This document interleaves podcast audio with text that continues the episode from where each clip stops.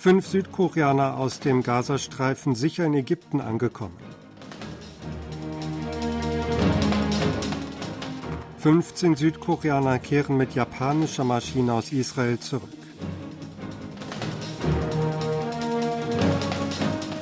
Laut Präsident Jun sollten Digitaltechnologien gesamter Gesellschaft zugutekommen.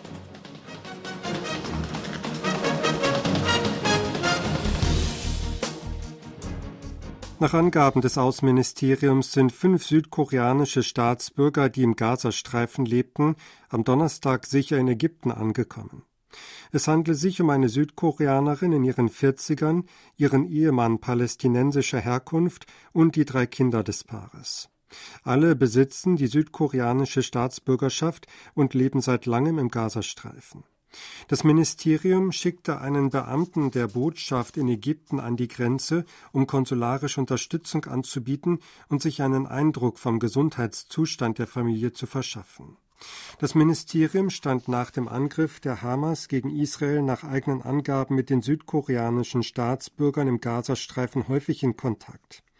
Auf verschiedene Weise sei geholfen worden, damit sie möglichst früh den Grenzübergang Rafah passieren konnten.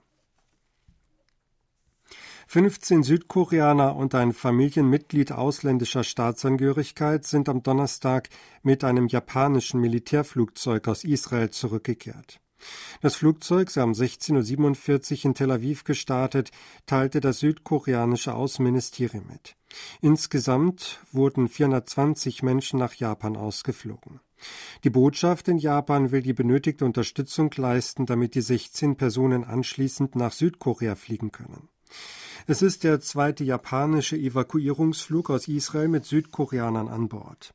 Am 21. Oktober hatte Japan 18 Südkoreaner und ein ausländisches Familienmitglied mitfliegen lassen. Davor hatte Südkorea 51 Japaner und Familienangehörige auf einem Evakuierungsflug aus Israel mitgenommen. Präsident Yun Song-yeol hat gefordert, dass alle Mitglieder der Gesellschaft gleichermaßen von den Vorzügen der Digitaltechnologien profitieren sollten. Die entsprechende Äußerung machte Yun auf einem Gipfel zur KI-Sicherheit am Donnerstag in Großbritannien, an dem er per Videoschaltung teilnahm. Laut dem Präsidialamt in Seoul sprach Yun dabei über globale Kooperationsmaßnahmen für die sichere Nutzung von künstlicher Intelligenz und den Aufbau einer KI-Governance. Jun warnte, dass die digitale Kluft zur Verschärfung der wirtschaftlichen Kluft führen könne, während die rapide Zunahme von Fake News die Freiheit beschneiden und Elemente der Demokratie wie freie Wahlen bedrohen könne. Er forderte, dass digitale Technologien lediglich zur Erweiterung der Freiheit und Wohlfahrt der Menschen beitragen und keine Bedrohung für die Sicherheit von Einzelpersonen und der Gesellschaft darstellen sollten. US-Verteidigungsminister Lloyd Austin wird im November nach Südkorea kommen. Anlass ist unter anderem das jährliche bilaterale Gespräch der Verteidigungsminister. Nach Angaben des Pentagon wird Austin kommende Woche zu einer Asienreise aufbrechen, die nach Indien, Südkorea und Indonesien führt. Austin wird in Südkorea an der jährlichen Sicherheitskonsultation teilnehmen und die Amtskollegen der Mitgliedstaaten des UN-Kommandos in Korea treffen. Auch seinen südkoreanischen Amtskollegen Shin Won-sik und hohe südkoreanische Beamte will der Pentagon-Chef treffen. Südkorea und die USA veranstalten anlässlich des 70-jährigen Bestehens ihres Bündnisses ein Weltraumforum. Das Außenministerium in Seoul gab am Donnerstag bekannt, gemeinsam mit dem US-Außenministerium das Korea-US-Weltraumforum am Montag und Dienstag in Seoul auszurichten. Das Forum werde die Gelegenheit bieten, durch umfassende Diskussionen im Zusammenhang mit dem Weltraum nach Wegen zur Verstärkung der Weltraumkooperation zwischen Südkorea und den USA zu suchen, sagte Ministeriumssprecher Im Sok am Donnerstag vor der Presse. Experten aus beiden Ländern würden verschiedene Themen eingehend erörtern, darunter bilaterale Kooperationsmöglichkeiten bei der Weltraumdiplomatie für die Nachhaltigkeit des Weltraums, die Weltraumkooperation auf der Ebene der nationalen Sicherheit und die Mond- und Marserkundung, hieß es weiter. Die südkoreanische Regierung hat beschlossen, die Familien von in Nordkorea festgehaltenen Staatsbürgern als Opfer der Entführungen durch Nordkorea anzuerkennen und ihnen Abfindungen zu zahlen. Das Vereinigungsministerium gab am Donnerstag die entsprechende Entscheidung bekannt. Derzeit gibt es Gewissheit über sechs südkoreanische Staatsbürger, die sich seit langem in nordkoreanischer Gefangenschaft befinden. Die Regierung beschloss, vier von ihnen, die Angehörige in Südkorea haben, Abfindungen zu zahlen. Nordkorea hatte die sechs Südkoreaner zu hohen Strafen verurteilt und keine Informationen zu ihnen an Südkorea übermittelt. An Nordkoreas Startplatz für einen militärischen Aufklärungssatelliten ist auch nachts eine eingeschaltete Beleuchtung beobachtet worden. Laut einem Bericht des US-Auslandssenders Voice of America am Freitag ist auf in der Nacht aufgenommenen Satellitenbildern der US-Raumfahrtbehörde NASA vom 19., 21. und 26. Oktober Licht in der Umgebung des Satellitenstartgeländes Sohe zu sehen. In Nordkorea wird lediglich in Pyongyang oder einigen Grenzgebieten zu China die nächtliche Beleuchtung von Satelliten erkannt. Da kann eine ungewöhnliche nächtliche Beleuchtung leicht erkannt werden. Das beobachtete Licht gibt Anlass zu Spekulationen, dass Nordkorea den dritten Start eines militärischen Aufklärungssatelliten vorbereitet hat.